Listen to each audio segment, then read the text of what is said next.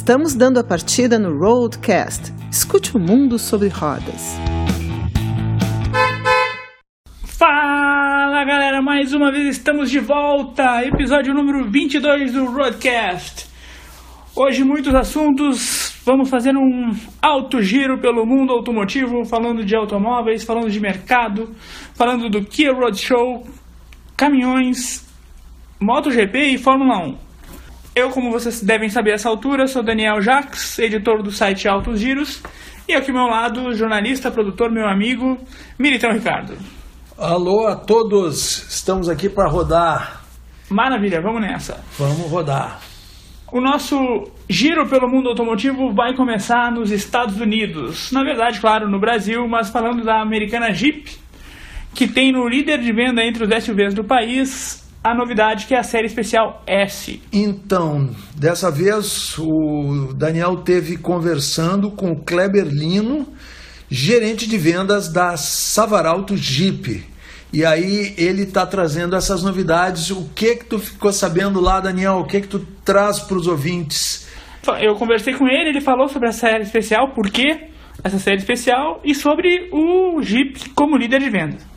Muito bem, estamos aqui na Savaralto Jeep Danilo Peçanha em Porto Alegre para conversar um pouco com Kleber Lino, gerente de vendas da Savaralto Jeep, sobre o Compass S e a linha Compass, que é um SUV líder de vendas de mercado desde o seu lançamento no final de 2016.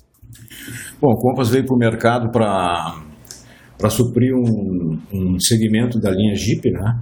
Que no caso a gente tinha o Renegade, depois a gente tinha a Cherokee Sport, ele ficou entre a Cherokee Sport e o Renegade. É um carro que hoje é líder do mercado, com praticamente 60% das vendas do SUV. Né? Então foi um, um produto que veio para agregar vendas. E aí hoje é o sucesso da marca. Quais são as características do que fazem ele ser um líder tão consolidado? A, a relação custo-benefício dele é muito boa, é um carro bonito, com as linhas bem fortes, bem marcantes, como, como todo o veículo da Jeep. E os opcionais que ele vem já agregado no carro são opcionais que não encontra no mercado. Então ele é um, principalmente o acabamento deles. Pegar o acabamento dele é um, um acabamento emborrachado, é um carro que é resistente, enfim, um carro que agradou todo mundo, porque ele é uma, tipo uma Grand Cherokee menor. O público jovem, assim, gosta muito do carro. Aí é um sonho de consumo de, de todas as idades. Em linhas gerais, assim, são da linha... São da linha Compass são seis modelos. É. Tá? O, é, o, de entrada, porque a gente tem a linha gasolina e a linha diesel. Né? A Flex, né, no caso, e a diesel. Então a gente começa com o, o Compass Sport, que vem só na versão Flex. Depois vem o Compass Longitude, que vem na versão diesel e flex. Depois vem a, linha, a Limit e a Trailhawk, que é apenas exclusivo diesel. Então são, são cinco modelos hoje. E qual que é o mais vendido? Olha, a, a linha Flex Longitude é o mais vendido, mas o sonho de consumo é a linha diesel. A linha diesel pela, pela, pela motorização, motor turbo, diesel, nove marchas, 4x4, é um carro extremamente econômico. Então hoje tu vai, no, tu, vai no, tu, tu, esquece de abastecer. É um carro que faz uma média cidade campo, é, cidade estrada assim faz em torno de 14 km por litro. Então ele tem uma autonomia muito grande. E fora a revisão, tu faz a revisão de 20 em 20 mil quilômetros. Então é, é, é, um carro que, a, que, que, tu esquece, né? tu compra ele, daqui a um ano tu vai fazer revisão. E agora essa versão especial S que está chegando, né? quais são os diferenciais dela? É um carro que ele vem completo, ele, os opcionais agregados no carro, que seria piloto automático adaptativo, leitor de faixas, ele estaciona sozinho, freia sozinho, quer dizer, tu pode ir para a estrada, se, a estrada estiver bem demarcada, tu pode tirar a mão da direção que ele anda sozinho. Tu fica meio assim de ressabiado, né? De largar, mas funciona. Então é, é um carro extremamente seguro, ela vem com sete airbags, é o, é o, é o top da, da linha praticamente motorização diesel 4x4, câmbio de nove marchas, é, tipo no rolante, é um carro completo. Hoje no segmento é muito difícil encontrar, até, até se for, for pegar os concorrentes, não tem. Isso é uma linha, é de, é de série, ele não é opcional. Seria um sexto modelo para a linha. Exatamente, mas é, é, um, é um modelo, é uma série limitada. Né? Pode ser que mais tarde, dependendo do sucesso que for o carro, ele pode ser que ele dê segmento. Aproveitando então como é que anda a Jeep aqui no mercado porto-alegrense ou gaúcho, né, no caso das três casas Savaralto? No, no segmento, a marca Jeep é o, é o campeão de vendas tá, no Rio Grande do Sul. Graças a Deus a gente continua vendendo bastante, a procura é grande, o estoque, nós temos estoque para mais ou menos 45 dias normalmente, tá, então a venda está correndo, está andando. Esperamos continuar assim até vir algum, algum lançamento novo aí que vai ter. Tem alguma coisa prevista já? É, tem, tem a previsão do SUV sete lugares. Mas isso aí é uma coisa ainda que a gente não tem a confirmação do período que vai ser esse lançamento. Saímos dos Estados Unidos e agora nós vamos para a Coreia do Sul. Praticamente meia volta ao mundo para ah. falar do Kia Roadshow. Atravessamos o mundo então e agora quem vai conversar com o Daniel é o Jefferson Furstenau da Sun Motors, revendedora Kia. E aí tem as novidades que o Daniel traz para todos nós. É isso aí. Aqui realizou o Kia Roadshow em Porto Alegre para mostrar cinco modelos. O Jefferson fala um pouco então sobre o Roadshow, sobre os cinco modelos que estão em testes, que são o Cerato, o Soul, o Sportage, Carnival e o Stinger, que é lançamento global da marca sul-coreana, e também depois sobre as novas lojas da própria Kia Sun Motors aqui em Porto Alegre. E o que é que tu dirigiu lá? Os cinco, né? O Cerato, o Soul, o Sportage, o Carnival, que é um, uma minivan de oito lugares. Maravilhosa, já Impre... dirigi ela. Impressionante, realmente. Muito confortável, espaçosa. É. E é realmente oito lugares, né? Os bancos, ela é larga, realmente cabem três pessoas ali.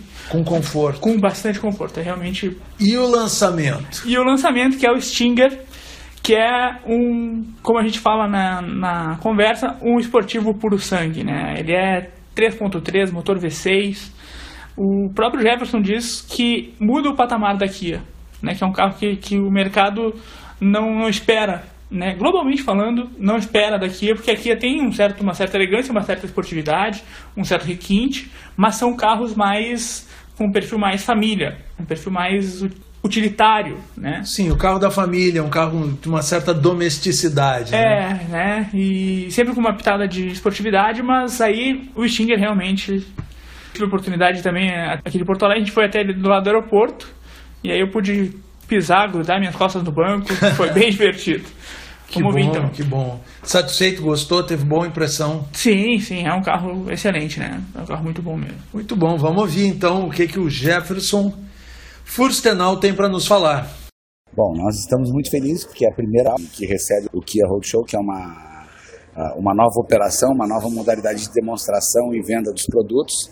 Ficamos muito felizes por receber os jornalistas, nossos amigos aqui na concessionária no dia de hoje e poder estar tá apresentando toda a linha. É difícil tu ter todos os carros de test drive no mesmo momento, tá? Normalmente o que, que acontece com uma concessionária? Tu tem dois modelos, tu tem hoje, normalmente nós temos aqui Soul, Cerato e Sportage para test drive. E tu conseguir juntar Carnival, e Stinger, e o Stinger sendo um carro que nunca foi apresentado aqui no Rio Grande do Sul, conseguimos apresentar hoje. Então isso é de suma importância e bem impactante, marcante para a marca aqui e para a Sam Motors nesse início de ano. Eu, particularmente, já tinha dirigido o Cerato, mas o Soul, por exemplo, é um carro que eu achava que ele fosse mais, mais pé no chão, pelo perfil, né, coisa feminina também. Ele é...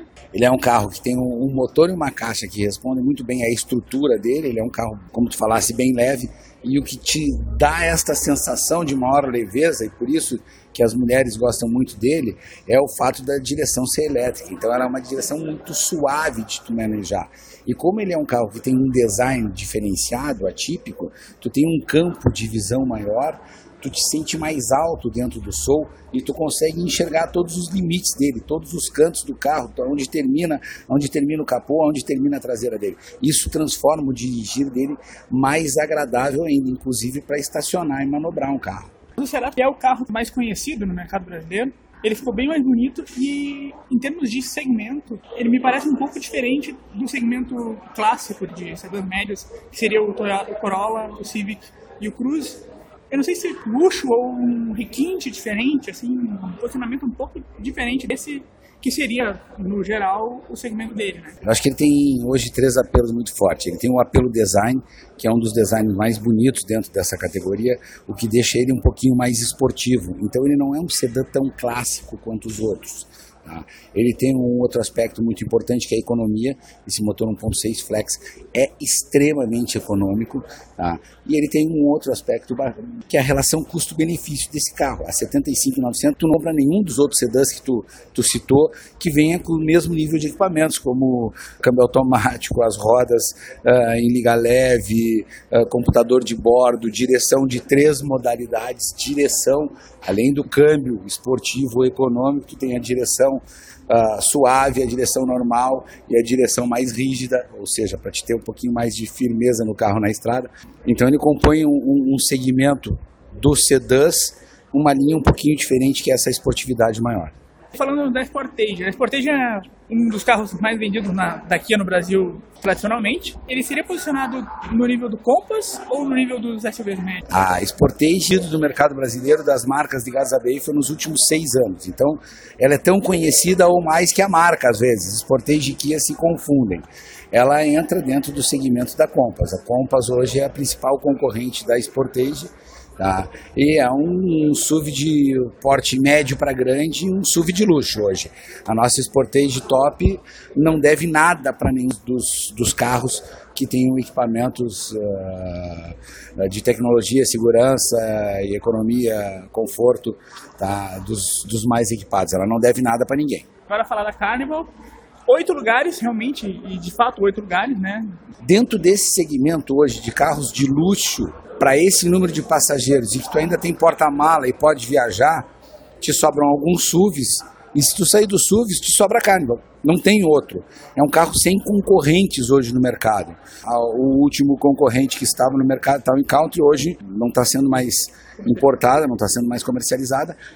Então é um carro para quem tem família grande, para quem quer transportar executivos, para quem quer uma segurança, para quem quer blindar um carro, ah, para quem quer levar os filhos para o colégio, para quem tem filhos adolescentes que anda sempre com quatro, cinco crianças, para quem tem três filhos e precisa levar uma babá ou alguém junto, ou a sogra e o sogro. Este é o carro ideal para te botar na estrada e já. Este é o carro ideal para te levar no colégio. Este é o carro ideal para te fazer um transporte para festa, alguma coisa assim. Tá? Não tem igual em termos de equipamento e tecnologia. Tu tem as portas laterais deslizantes com abertura remota, tu tem todos os equipamentos hoje de segurança e tecnologia no painel e teus filhos ou tua família vai andar muito bem, muito confortável e com muita segurança dentro do carro. E aí chegamos no grande destaque do dia, falou até de, de alguns modelos anteriores, eles têm uma certa esportividade que os diferenciam dos concorrentes tradicionais, mas o Stinger é um esportivo puro sangue. O Stinger é o carro mais novo da marca Kia, é o maior sucesso da Kia hoje nos Estados Unidos. É um carro emblemático para a marca, porque ele traz características de conforto e segurança de um sedã, motorização de um esportivo, um motor V6 biturbo, tá? de novo, com todos os equipamentos, ele muda a Kia de patamar e de conceito. Tanto que a Kia hoje nos Estados Unidos, ela está considerada entre as três marcas de maior qualidade tá? de produto, muito em função do Stinger e toda a apresentação comercial do próprio Stinger nos Estados Unidos, seja na NBA, isso mostra que mudou no carro e o que mudou o conceito da marca Kia com esse carro. E aproveitando para falar da Sun Motors, nós estamos aqui na nova loja da Kia na Avenida Ceará, entrada de Porto Alegre. E lá na Ipiranga também houve mudança de endereço para um novo endereço também com a Nifan ao lado. Nós ficamos lá na Ipiranga, onde nós tínhamos assistência técnica, nós ocupamos dois prédios ao lado da assistência técnica. É uma concessionária completa, com todos os produtos que tem aqui na loja da Ceará também, e continua o nosso, a nossa central de assistência técnica lá. Importante ressaltar, a Ceará é um prédio novo, Ceará 370, na entrada de Porto Alegre, ou seja, nós estamos em, estamos em duas extremidades hoje da, da, da nossa capital, e aqui também uma concessionária completa com pós-vendas, com todo o serviço de manutenção, revisões, tudo pronto. Uh, Para nós é uma esquina também emblemática, entrada de Porto Alegre, duas vitrines, um showroom amplo para mais de 20 carros. Esperamos que com essa visibilidade, tanto Sam Motors quanto Kia cresçam no mercado nesse momento. Muito bom. Esse foi o Jefferson Furstenau da Sam Motors, revendedora Kia aqui em Porto Alegre, nos trazendo essas, essas novidades. Mas e esses carros aí? Tu tem mais uns detalhes aí, Daniel? É, exatamente. Vamos falar um pouco sobre a ficha técnica, principalmente motorização, né? O Cerato e o Soul têm a mesma motorização 1.6 de 122 cavalos e 16.3 kgfm de torque. O Sportage é 2.0, 156 cavalos e 19.2 kgfm de torque. A Carnival 3.3 V6 de 270 cavalos e 32.4 kgfm de torque. E o grande xodó, o grande lançamento né, daqui é no mercado brasileiro, o super esportivo Stinger é, também é 3.3 V6, mas com 370 cavalos e 52 robustos 52 kgfm de torque. Vamos em frente, galera. Vamos para um comercialzinho rapidamente e já voltamos aí com vocês, gente. O site Altos Giros tem as últimas notícias e as melhores informações sobre o setor automotivo no sul do Brasil. Lançamentos, avaliações, novidades, entrevistas, vídeos e muito mais. Mercado de carros, mundo premium, comportamento, tecnologia, tendências, automobilismo. autosgiros.com.br Vamos continuar com o Roadcast. E agora é, nós vamos falar um pouco sobre mercado. A gente está fechando o primeiro trimestre e vamos ver como é que o mercado se comportou até agora no ano. Daniel, quais são as, os é. números e as estimativas aí, as expectativas cumpridas ou não cumpridas? Pois é, existe um certo otimismo no mercado brasileiro em março, houve um crescimento registrado sobre março do ano passado, claro, de 9,6%, terceiro mês seguido de alta. Foram 207.379 unidades vendidas no mês passado, sobre 189.015 em março de 2018. O acumulado do primeiro trimestre, por exemplo, já apresenta uma alta de 15%. O ano passado já, foi, já houve um aumento, então uh, começa a ter um, um crescimento mais consistente, ainda aguardando os movimentos do governo.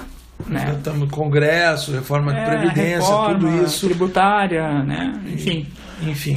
Nos três primeiros meses somamos 545.515 veículos. Algumas coisas interessantes, né? Uma, por exemplo, é que o Onix já vendeu, já registrou 55 mil unidades vendidas, enquanto o HB20, segundo colocado, está com 24.300.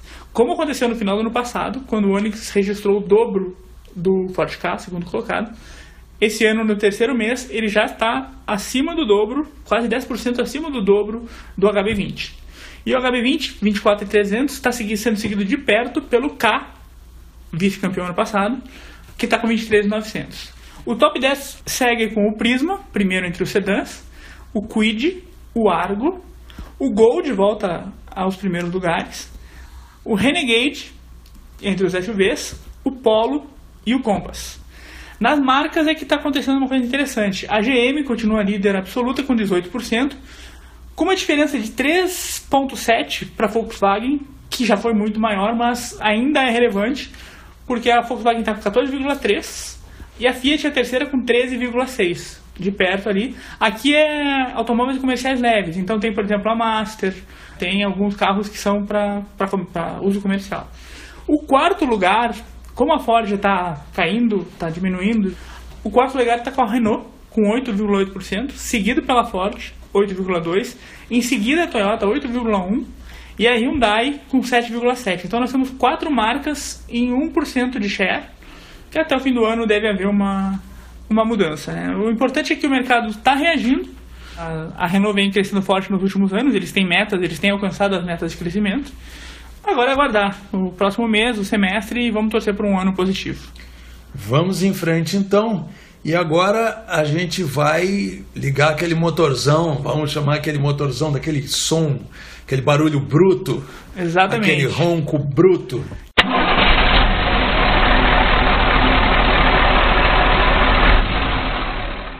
E a viagem vai ser longa, porque nós vamos para a China para falar um pouco sobre os pesados, né? Falar sobre veículos grandes no maior mercado do mundo. E esse papo foi com o meu amigo Leonardo Andrade, editor da agência Transporta Brasil.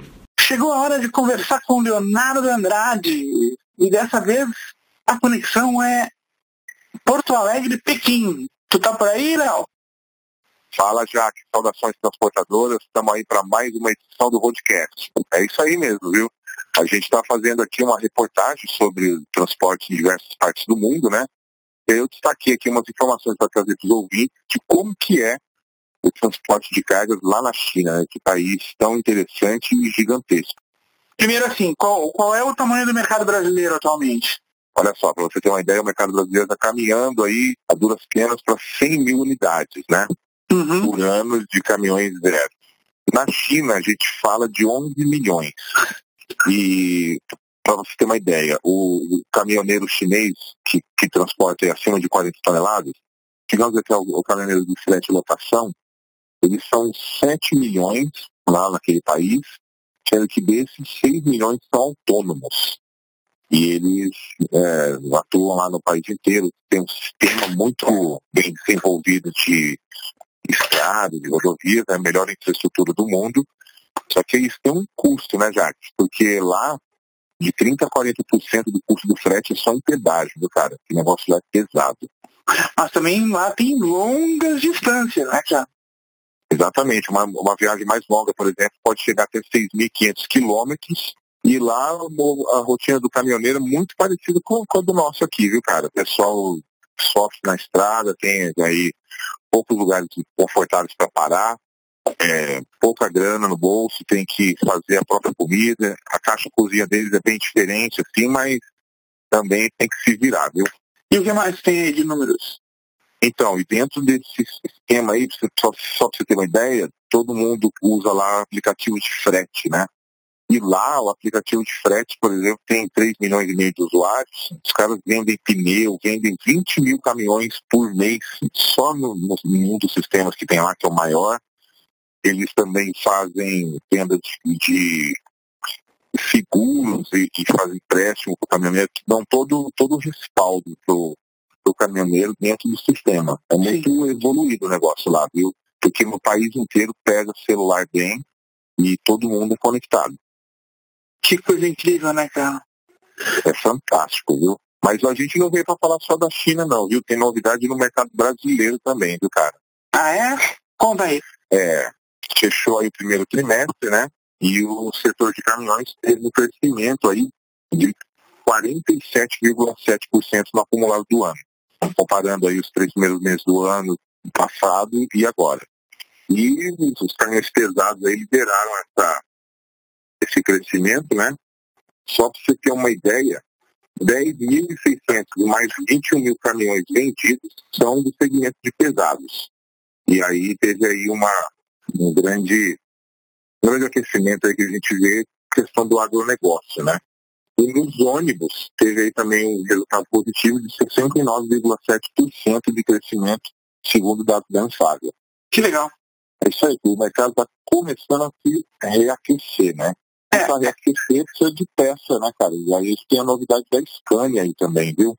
Qual, então, qual é a novidade? Tem caminhão Scania agora, a partir de agora, pode também começar a comprar peça de reposição original pela internet. Eles acabaram de abrir uma página lá no Mercado Livre, que é o maior repositório de peça aí para caminhão, né?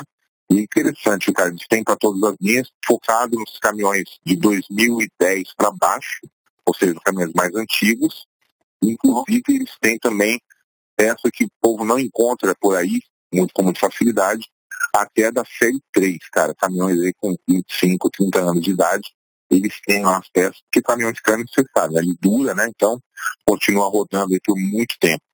Sim. É isso que a gente tem aí, novidades no setor de caminhões e ônibus, direto aqui da Agência de Transporte Brasil. É um prazer estar mais uma edição do Rodcast, viu? Maravilha, meu velho. É isso aí. A gente retorna na próxima semana com mais novidades? Com certeza, a gente está acompanhando o caso da Ford, né, que rumores do setor dizem que a Caoa vai assumir a operação dela em São Bernardo. A gente está acompanhando esse caso. Quando tiver alguma confirmação, uma informação concreta, a gente traz aqui para vocês. Maravilha. Me diz uma coisa, a Ford Caminhões, atualmente, atualmente, até 2018, era Brasil e Turquia, né? só no Brasil e na Turquia. Agora que eles estão desativando a operação, ficou só a Ford e Otosan lá na Turquia. Ah, certo. E aí, no caso, uh, se a Caoa confirmar essa compra e a produção de caminhões Ford licenciados, vão permanecer dois países. Uma boa notícia, né? A gente sabe que os, os 3.500 funcionários já voltaram a trabalhar, a fábrica foi, voltou, né, ativa, uhum. sobre, sobre o poder da Ford. E a gente está aguardando aí os próximos dias para saber o que, que vai acontecer nessa novela da Ford Caminhões no Brasil. Maravilha, vamos aguardar aí nas próximas semanas novidades. Esperamos que sejam boas para o mercado e para o Brasil como um todo, para a nossa economia. Mas boas notícias no setor de caminhões aí com forte alta, né? Depois de um ano bem complicado. Acho que o mais complicado, né? 2018 foi, foi mais baixo, não foi? É, depois de uma crise que a gente teve aí, 2015, 2016 são os piores anos, né? Agora começando essa retomada.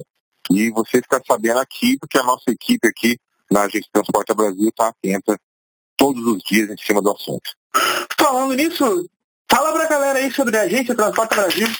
Pois é, a gente está com 10 anos de portal, né? E agora em 2019 a gente resolveu mudar o direcionamento do trabalho da gente.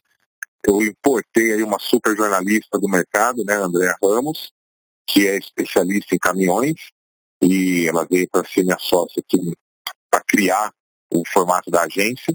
E agora a gente acabou de receber mais um membro da equipe, o Leandro Tavares, que era do Brasil Caminhoneiro, está aqui com a gente também, completando aí o, o time mais focado em caminhões do Brasil, viu, cara?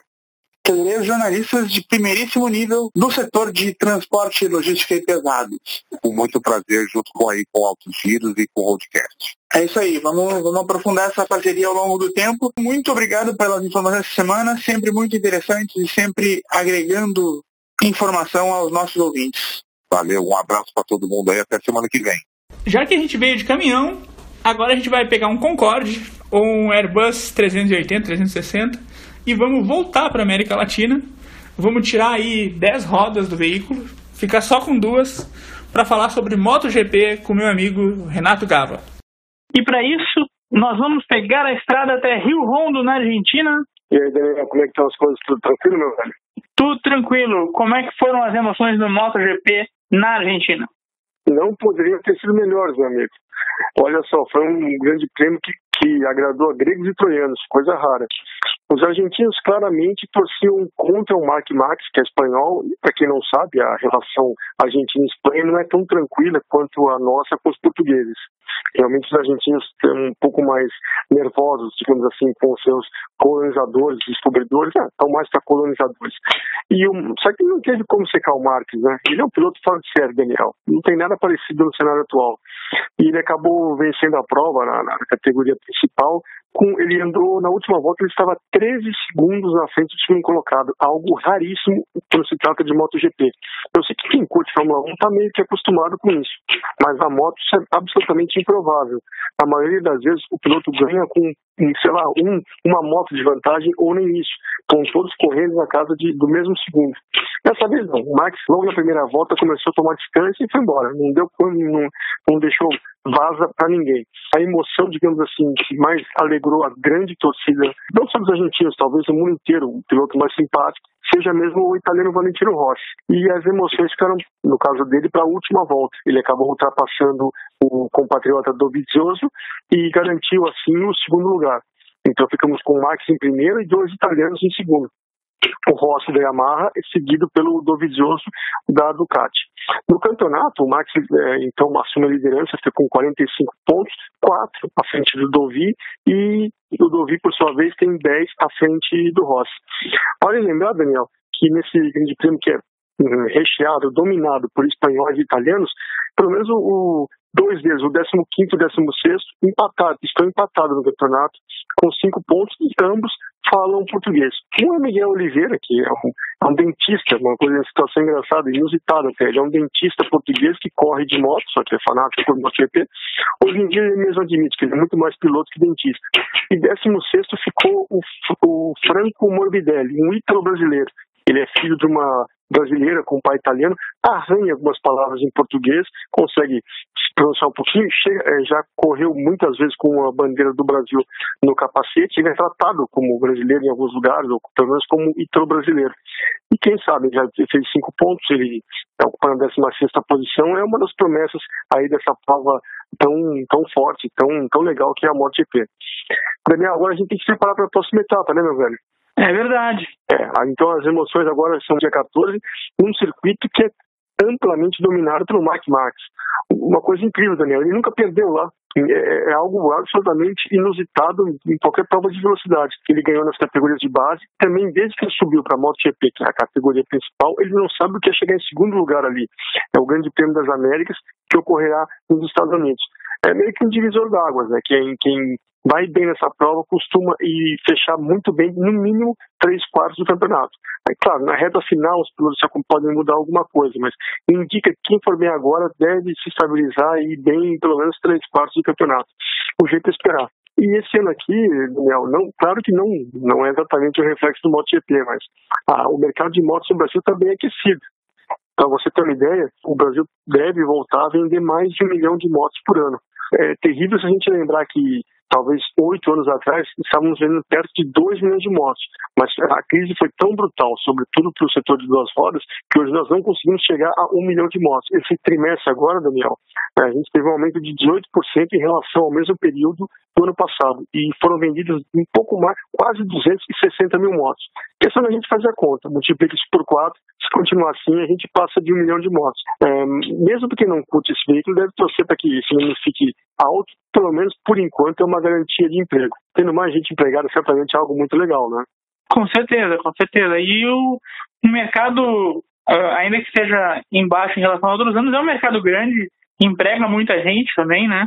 Com certeza, para você, você ter uma ideia, desde que existe Manaus, ele está sempre entre os quatro mercados que mais empregam pessoas, o que mais movimenta dinheiro. A gente pensar um milhão de motos, poxa, é muita coisa. Claro, se a gente pensar em motos caras, as motos acima de, vamos pensar, 30 mil reais, isso significa em torno de 2% desse mercado. Mesmo assim, é um montante grande. Você vai somando, somando, somando. Mesmo comparando com veículos, a moto, o veículo que mais se vende no Brasil hoje é a, a, a Honda, a Titan 160. Ela vende inclusive mais que os carros, mais do que o Onix. Ela vendeu perto de 40, vendeu 39 mil unidades é, este ano. É um número bem razoável, é um número bacana. É, ela vende mais do que o dobro do segundo colocado, que é a Honda Bis. E aliás, outra coisa também, Daniel, falando assim, ainda em mercado. Das 10 motos que mais vendem no Brasil, são 6 Hondas e 4 Yamaha. Mas acredite, o pessoal da Yamaha tá rindo, tá rindo à toa, tá gostando muito. Fazia muitos, mas muitos anos mesmo, que a Yamaha não tinha tanta moto entre as dez primeiras. É um certo crescimento também aí da, da grande concorrente japonesa da Honda. E o nível brasileiro, meio com Kawakami, como é que foi, Gava? Foi muito bem, Daniel. Olha, a torcida tá valendo. O Japinha, assim que era chamado com, pelo pessoal, pelos amigos da, da categoria, que gosta mais, que cuja diversão na vida é jogar Playstation, ele rodou o tempo todo em P4, P5, P4, P5. No final, a moto dele estava com problema de aderência. Pelo menos foi isso que ele, que ele alegou e acabou ficando em P7. Mas é um resultado muito legal, muito bacana. Tem tudo para subir mais aí, para conseguir espaço maior nas provas da Europa. Maravilha, Gava, maravilha. Que bom que o mercado brasileiro está se aquecendo também no, nas duas rodas, né? Torçamos que a melhora siga e que em breve a gente, quem sabe, chegue e ultrapasse os 2 milhões de motos. E para semana que vem, o que, que nós vamos ter? É, para semana que vem vão sair também os números regionais. A gente vai poder falar um pouco mais do mercado gaúcho, que esse sim, Daniel, está precisando se atualizar, está precisando crescer. A gente está para trás, inclusive, de centros menores que o nosso, que é Santa Catarina. É, eu não vou entrar nessa nessa disputa de estados. A gente sabe que Santa Catarina vive um bom momento, mas na questão da venda de veículos é complicado. Um estado que tem muito mais pessoas, que tem prováveis é, condutores bem maior, está vendendo menos motos. O pessoal daqui do sul está meio apavorado com essa história, mas quem sabe a gente consegue também retomar ter uma venda de motos bacana para o nosso estado. Com certeza. A gente volta na semana que vem, então, com essas informações, torcendo sempre pela melhora também do mercado gaúcho, que afinal é o que nos interessa, nos impacta diretamente. Tá certo, Gama? Tá certo, meu amigo. Mas falamos semana que vem. Um grande abraço. Um grande abraço e até semana que vem. O site Altos Giros tem as últimas notícias e as melhores informações sobre o setor automotivo no sul do Brasil. Lançamentos, avaliações, novidades, entrevistas, vídeos e muito mais. Mercado de carros, mundo premium, comportamento, tecnologia, tendências, automobilismo. autosgiros.com.br Depois então das notícias sobre duas rodas, nós continuamos na nossa volta pelo mundo, mas novamente sobre quatro rodas e agora acelerando com a Fórmula 1, o nosso amigo Daniel Dias vai nos trazer as notícias do Grande Prêmio do Bahrein. E no último final de semana foi realizado o Grande Prêmio do Bahrein de Fórmula 1. Por isso, é dia de conversar com meu amigo xará, Daniel Dias. Tudo bem, Daniel? Tudo tranquilo, Xará. Vamos, vamos, vamos, vamos, falar do, do grande prêmio do Bahrein, do Bahrein, então. Vamos lá. E aí, o que te pareceu o segundo GP da temporada 2019? Eu gostei demais, eu gostei demais do Grande Prêmio do Bahrein. A corrida ainda melhor que a, que a da primeira etapa na Austrália, porque teve disputa do início ao fim. A Ferrari aparecendo muito bem no circuito de Sakira, que na, na verdade ela tinha tirado potência do motor na Austrália com medo de quebra e, e recolocou a potência inteira na, no Bahrein, que foi suficiente para dominar todos os treinos livres, dominar a classificação com, com Charles Leclerc e a corrida amplamente com, com o menino de, de Mônaco. Só que foi um crime, né? Ele, na, na parte final da corrida, a parte do, a elétrica do turbo abriu o bico e deixou o guri na mão. É, foi uma pena mesmo, né? Mas isso realmente o Leclerc é um cara que mostrou serviço já ano passado, né? E está mostrando que está sendo mais rápido que o Vettel, né? Mas realmente foi um, foi um crime que aconteceu. É, o Charles Leclerc ele já se revelou na, no ano passado na, na precária equipe Sauber, né? Que esse ano se transformou em Alfa Romeo, uma outra, um outro patamar. Mas o menino brilhou no ano passado, fez vários pontos e, e, e sacramentou fácil ida para a Ferrari. Ele iniciou o ano como todo mundo esperava.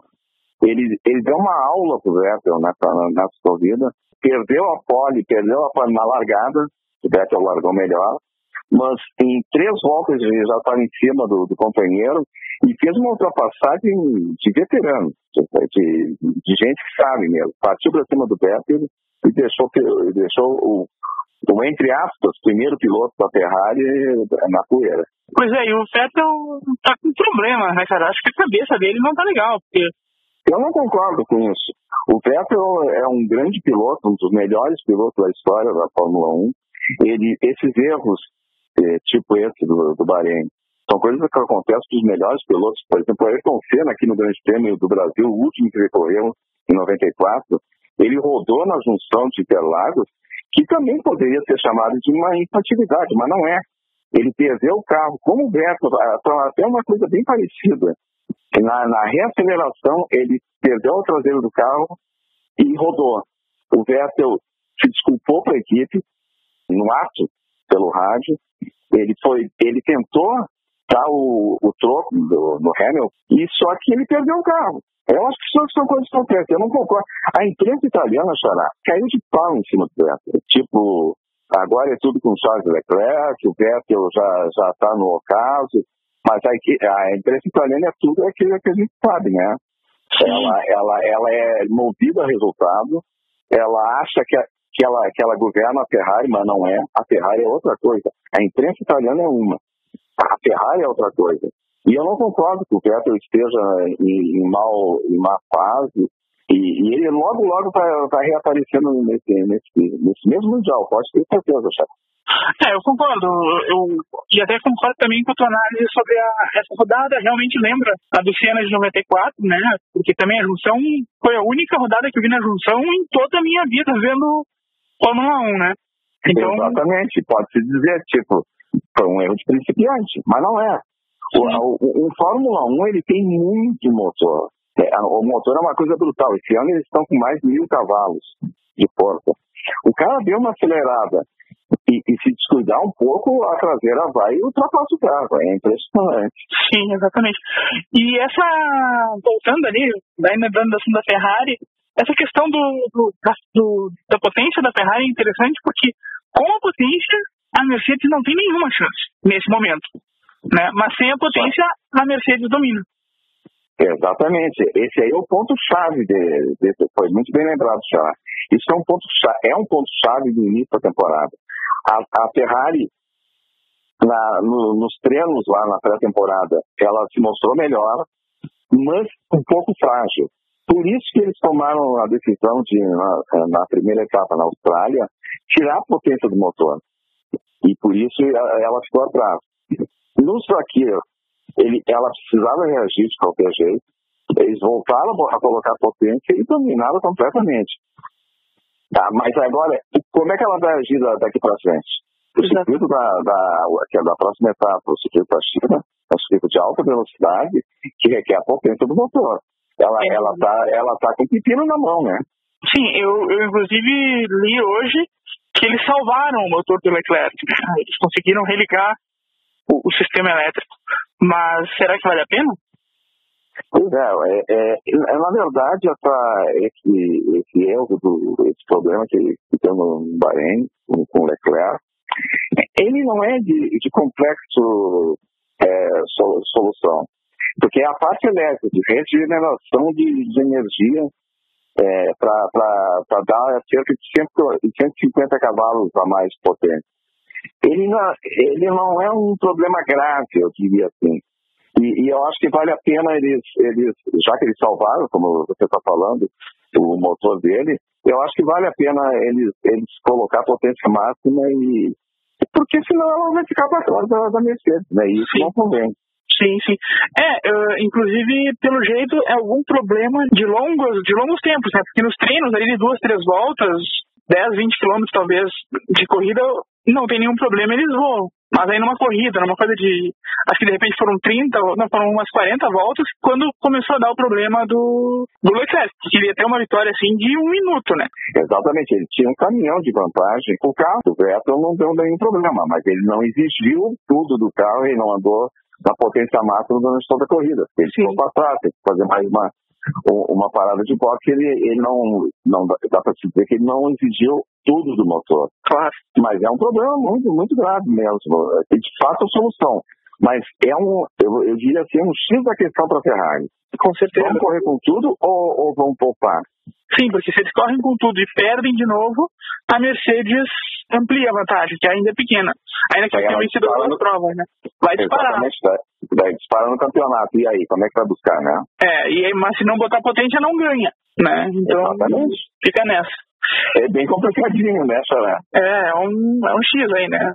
Indo um pouco para trás do grid, né? A RBR acho que hoje ou ontem também falou que há um problema no design do carro que está impedindo ele de dar tudo também que pode. Parecido com o que aconteceu com a McLaren, se eu não me engano, no ano passado. É, mas é, mas é meio difícil de acreditar numa história dessas, porque o desenhista, o projetista da, da Red Bull é nada menos que o Adrian Newey, né? Que é um é. cara já é o melhor de, de, é o melhor da Fórmula 1 há muito tempo, né? Com certeza, mas, desde a época da Williams. Mas é, até na reportagem tinha uma declaração dele, mas eu não vou, não vou me lembrar. Mas aí passando para o bloco intermediário, o que, que pareceu? Realmente eu acho que teve mais disputas, os carros estão mais próximos, o que indica, né, já que é o segundo GP, que realmente as mudanças aerodinâmicas deram resultado nesse sentido, né? Exatamente, o Chile fez totalmente. Os carros andaram muito próximos, a ultrapassagem é mais fácil, até porque a asa aberta, o DRS, esse ano tem 30% a mais de eficiência para ajudar na ultrapassagem. Além das mudanças aerodinâmicas que ajudam, ela dá menos turbulência para o carro que vem atrás e ele pode pegar melhor o vácuo. No pelotão intermediário, quase chegando na frente, a gente viu disputas muito boas as McLaren, inclusive, com, a Alfa, com as Alfas do Kimi Raikkonen e do Giovinazzi, e, e chegando também a Renault que teve problema duplo na, Incrível. na corrida.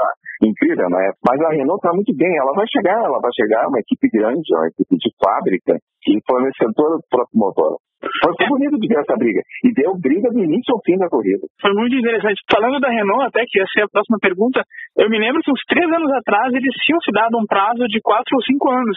E realmente ah. eles, vêm, eles vêm numa crescente, né? Ano a ano eles vêm melhorando, né? Até porque esse prazo aí é dado por, por uma fabricante muito grande, né?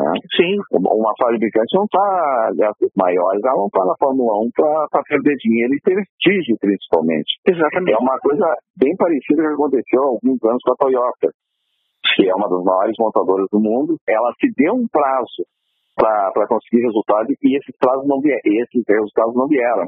E ela se retirou da Fórmula 1. Sim. Pode ser o caso da BMW também, quando teve na Sauber e na Williams, né? Foi exatamente a mesma coisa. Ela, ela até conseguiu bons resultados com, com Montoya e com Ralf Schumacher uh, nas primeiras temporadas, mas aí começou a, a regredir e ela saiu também de cena. Isso é, é, foi bem lembrado, é, é, esse caso da Renault, que é típico das fabricantes. A Mercedes, por exemplo, é a maior montadora da, da Alemanha, ela está aí e nem faz isso aí porque ela só ganha, né? Ela é campeã nos últimos cinco anos e, e, não é um caso de ser retirado. Não, inclusive a, Mercedes também, né? Quando ela chegou ali na, no Schumacher, tipo, na volta do Schumacher, eles ainda não eram esses carros que eles são nos últimos cinco anos, né? Exatamente. Um, um tempo de maturação aí. É, é, apesar dela ter é, pegado o, o espólio da, da equipe Brown, né? Que ela, que era campeã em 2009 e a Mercedes pegou o espólio dela. Era motor Mercedes, substituiu a Honda, mas com o motor Mercedes já. Já era, já era o motor alemão. E o Kubica, cara, a gente não. A ideia não é repetir o assunto, mas ele disse que é passageiro no carro da Williams porque ele não consegue acelerar. Né? Porque ele, é, ele perde é, peça. É, ele, ele, não consegue acelerar porque ele não consegue mais é, fisicamente é, aguentar uma corrida dessa, é verdade. Ele nas duas, e um ponto muito importante nisso aí, em relação ao companheiro dele, o Russell, nas duas provas ele terminou uma volta atrás em relação ao companheiro. Ou seja, o carro da Williams é muito ruim, isso é verdade. Mas ele na comparação, e é sempre a melhor comparação na Fórmula 1 é com seu companheiro, ele está tomando uma volta em corrida. Isso aí, infelizmente, mostra que realmente o, o polonês está tá saindo mesmo do, do clube. Pois é, é, é complicado. E o Russell que uh, surpreendeu nos testes depois da prova, né? Acho que foi na terça-feira que ele fez o melhor tempo correndo pela Mercedes. É, correndo pela Mercedes, exatamente, ele é um piloto da Mercedes, tá? E esse guri é bom, é, é um das crias da Fórmula 2, né? Ele, o, o Norris da McLaren também. Ele está sofrendo, claro, com o Williams, mas é um piloto que vai aparecer muito ainda na Fórmula 1. Eu também acredito que sim. Expectativas para o Grande Prêmio da China? A expectativa é, é, enorme, né? De todo mundo. Todo o circo está entusiasmado com essa temporada. As duas primeiras provas foram excelentes. E o circuito da China, embora ela, ela não tenha público, tem um grande problema disso o público chinês não é tão ligado na Fórmula 1, mas tem um circuito espetacular, né? É ótimo. E, e, e ideal para ultrapassagens, nós vamos ver uma outra corrida maravilhosa, pode ter certeza. É, eu até prefiro o circuito da China, por exemplo, do que o de Abu Dhabi. Né? Com certeza, o, o circuito de Abu Dhabi é tudo feito pelo mesmo arquiteto, o alemão Hermann Tilke, é, são todos circuitos modernos é, desenhados por ele. O, o Abu Dhabi, embora sendo um, uma área maravilhosa, é, construída com muito petrodólares, Sim, ela, ela, ela é um circuito travado, é quase um circuito de kart, o Abu Dhabi. E, só que é, é, tem muita grana para segurar, né? É, mas, eu... mas realmente o circuito da China, em relação a Abu Dhabi, não tem nem comparação. Né? Não, com certeza. É, Abu Dhabi meio que lançou a moda daquele, desses circuitos com a zona de escape assaltada e pintada com aquelas faixas, assim, é. como aconteceu em Paul Ricard, né?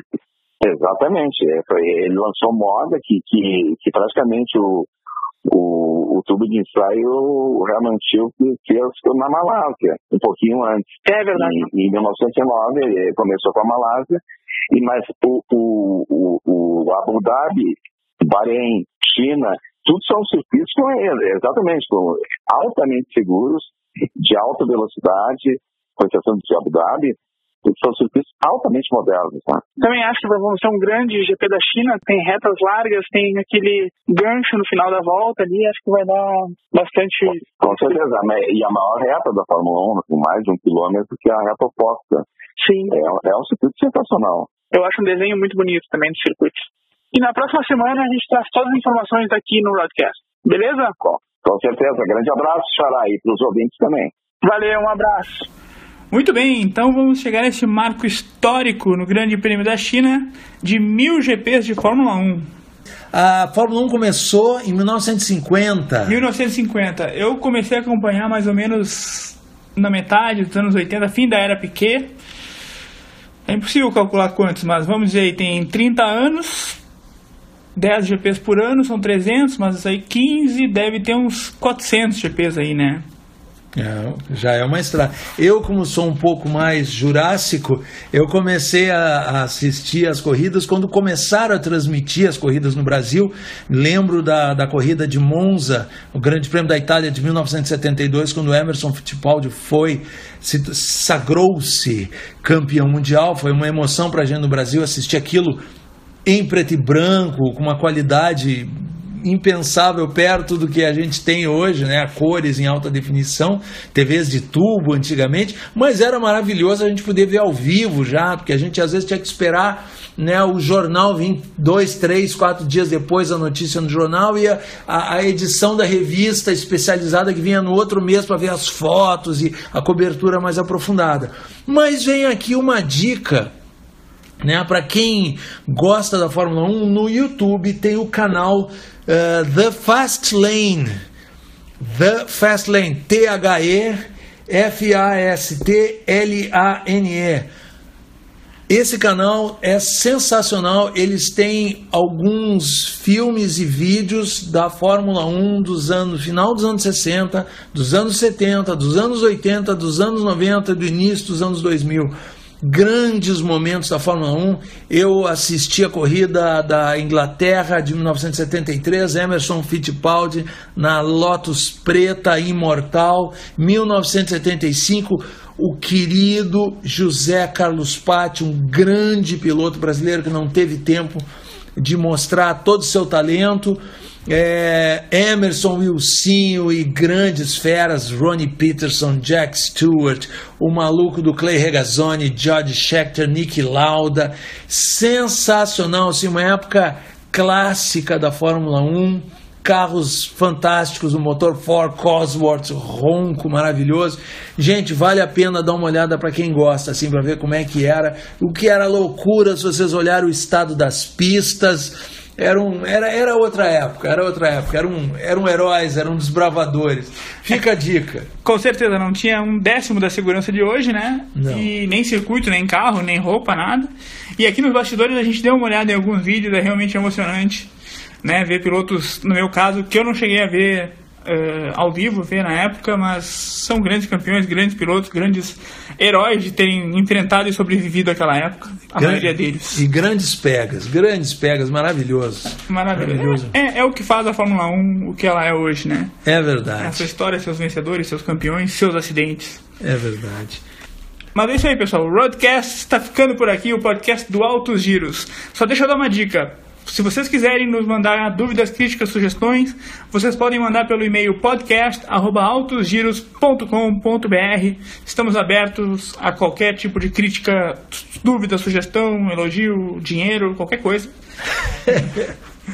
e a gente volta na próxima semana com a edição número 23. Valeu! Gente, um grande abraço e até a próxima.